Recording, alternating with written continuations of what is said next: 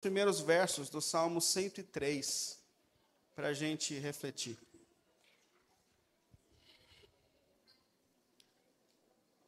Salmo 103. Bendiga ao Senhor minha alma, bendiga ao Senhor todo o meu ser. Bendiga ao Senhor minha alma, e não se esqueça de nenhuma das suas bênçãos. Vamos orar? Deus querido, a gente não tem como te agradecer por tudo que o Senhor fez e tem feito por nós aqui, Senhor. Como nós estamos falando, esse é um tempo para a gente de gratidão, de louvor a Ti, por Sua graça, por Sua bondade, que tem nos sustentado em cada momento das nossas vidas, Senhor.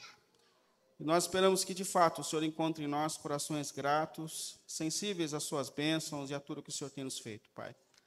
Nós nos colocamos nesse último momento, nesse tempo e nós estamos diante da Sua palavra. E nós pedimos que nesses poucos minutos, mais uma vez, o Senhor nos fale, nos direcione e nos ajude a viver de fato uma vida de gratidão a Ti, pelo nome de Jesus. Amém.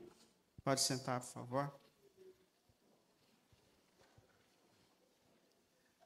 Ontem à noite, na sexta-feira, eu e minha família paramos um pouco para agradecer a Deus pela semana, agradecer pelo sábado que chegou e eu li os primeiros versos desse salmo, Salmo 103. E depois da leitura eu falei, vamos orar. Aí meu filho falou assim, pai, peraí, peraí, peraí, peraí. Eu não entendi nada. Eu falei assim, como assim você não entendeu nada? Não, eu não entendi nada. Que negócio é esse? Bendiga minha alma ao Senhor. Quem falou isso?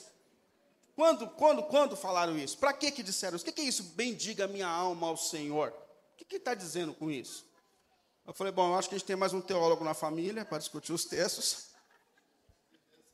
É, fazer a exegese do texto, a hermenêutica, tive que parar, explicar. E eu disse assim para o Vitor, filho, isso aqui é um salmo de Davi.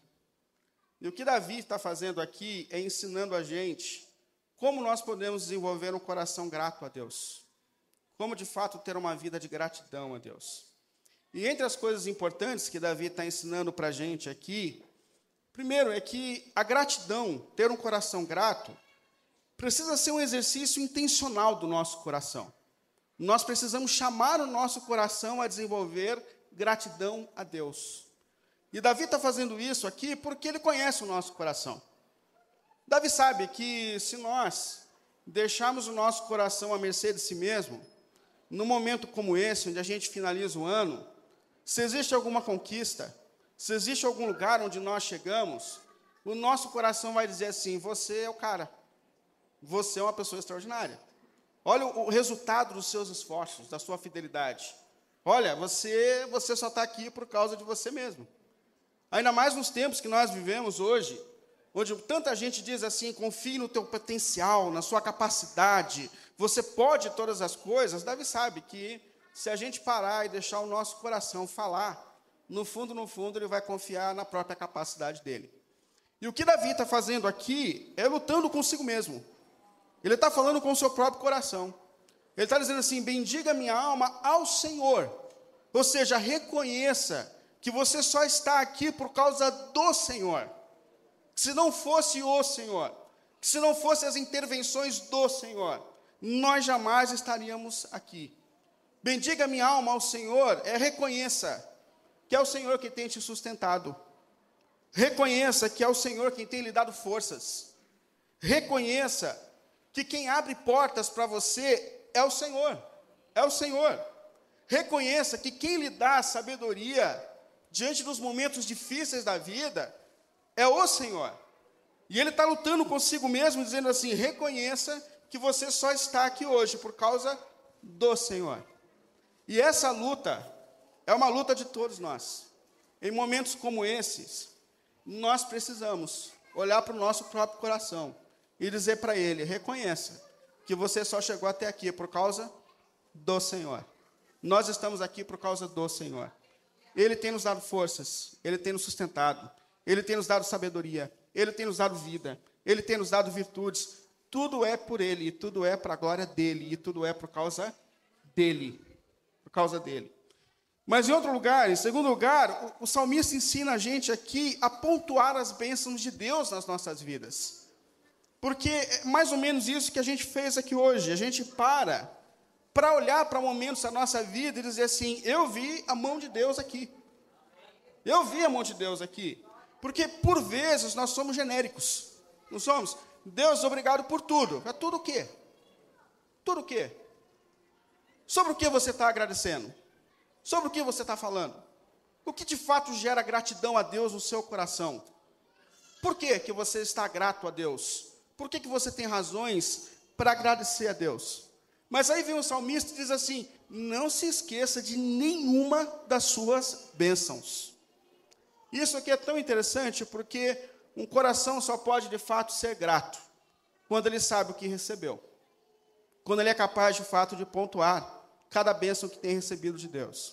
E mais do que isso, saber pontuar as bênçãos de Deus na nossa vida mostra o quanto nós estamos conectados com Deus. Só percebe as intervenções de Deus quem está em conexão com Deus a cada dia, a cada momento da sua vida. Por isso que o salmista fala: para um pouco agora, olha para o teu ano, olha para as lutas que você enfrentou e pensa um pouco como Deus esteve presente em cada momento, em cada circunstância. Pontue, olhe com sensibilidade para cada momento, para cada circunstância e glorifique ao Senhor por cada bênção, por cada intervenção, por cada momento que Deus te deu sabedoria, forças, diante dos desafios que você precisou enfrentar, por cada momento que Deus abriu uma nova porta para você, quando parece que não tinha mais condições.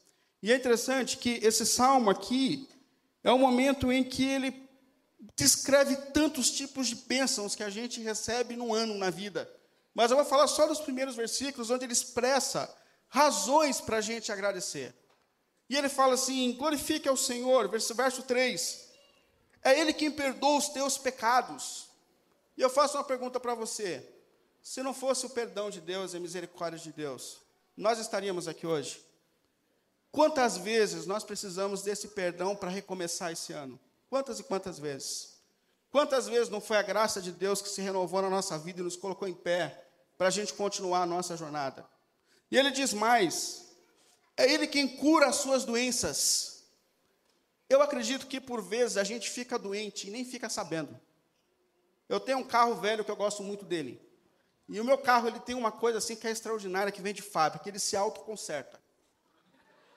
Não, é uma coisa incrível. Às vezes começa um barulho na roda e começa aquele barulho, eu falo para a Simone, espera que ele vai parar. Em 80% dos casos, ele se autorresolve. O problema são os 20% que ele não resolve, eu tenho que correr atrás. Mas a grande maioria das vezes ele se, se resolve, ele dá um jeito nele mesmo. Mas assim, falando muito sério, quantas vezes a gente começou com uma dor e a dor parou, a gente nem sabe o que era? Quantas vezes será que Deus nos curou, nos tocou, e a gente nem ficou sabendo, porque Ele cuida da gente o tempo todo? Como o salmista está dizendo, é Ele quem nos cura, é Ele quem nos toca. É Ele que nos dá forças, vigor para a gente continuar. E ele fala mais, ele resgata, resgata a minha alma da sepultura. O salmista está falando aqui sobre circunstâncias que a gente não sabe o que fazer. É o vale da sombra e da morte. E às vezes Deus abre uma porta quando a gente não vê mais porta, dá uma alternativa quando a gente não tem alternativa. Às vezes nos dá força para a gente continuar quando a gente achou que não ia ter força, mas é Ele quem faz isso. É Ele quem nos resgata, é Ele quem nos socorre. E Ele me cobre de bondade e compaixão. O Salmo 23, verso 6, o salmista diz que a bondade do Senhor nos persegue. Ele está dizendo assim: a gente corre para o lado errado e Deus corre atrás da gente, pega a gente coloca a gente no caminho de novo. A todo tempo Deus tem feito isso, pra, isso por nós. Nós escapamos, nós esfriamos, nós entramos por portas erradas, mas Deus, por sua graça, vai lá, pega a gente e coloca a gente de novo no caminho.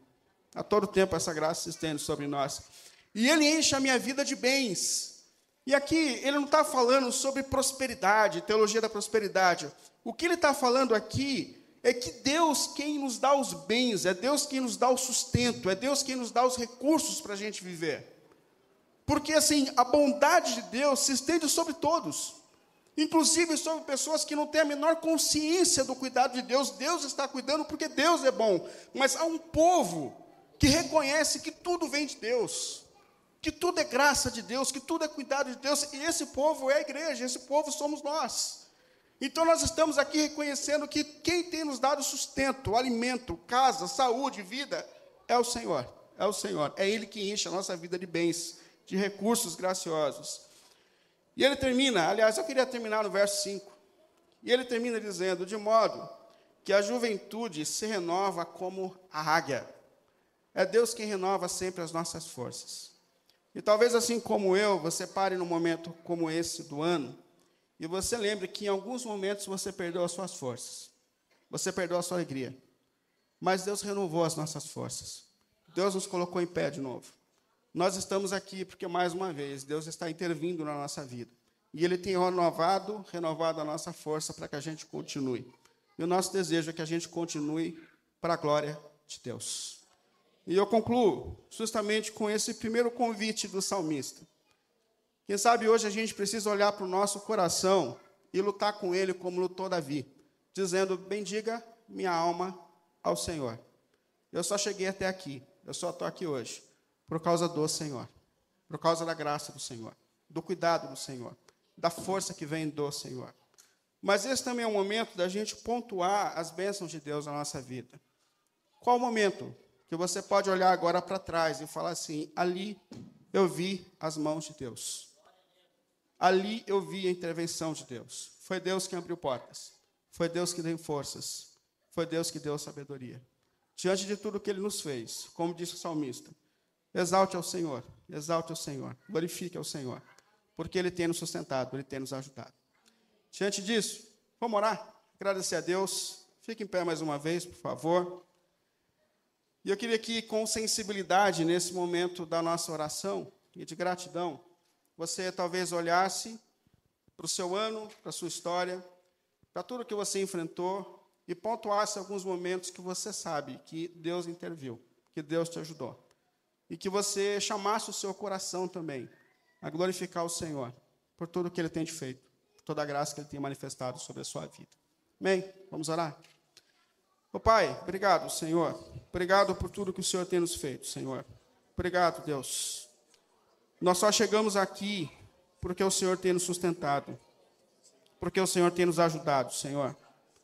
Nós só estamos aqui porque por vezes o Senhor se envolveu e mais uma vez renovou as nossas forças, deu-nos vigor, deu-nos portas novas, deu-nos novos caminhos, Senhor.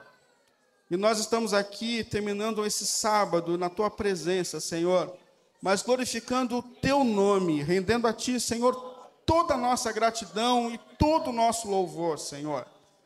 Nós levamos o nosso coração a reconhecer, Senhor, que nós não somos nada sem ti, Senhor. E se existe algo de bom, se existe alguma bênção, Senhor, é porque o Senhor interviu, é porque o Senhor ajudou, é porque o Senhor nos sustentou, é porque o Senhor tem manifestado graça, perdão e misericórdia continuamente sobre as nossas vidas, Senhor. E nós estamos aqui, glorificamos o teu nome, rendemos a ti a nossa gratidão, o nosso louvor, Senhor. E nós pedimos a ti que todo esse amor e toda essa bondade, Senhor, nos leve a ter uma vida que glorifique o teu nome, Senhor. Sempre em resposta a essa graça e esse amor que o Senhor sempre tem manifestado sobre as nossas vidas, Pai. Pelo nome santo de Jesus, pelo nome de Jesus, Pai. E que a graça do nosso Senhor Jesus Cristo, o amor de Deus, o nosso eterno Pai, a comunhão, as consolações do Espírito estejam sobre nós, hoje e sempre.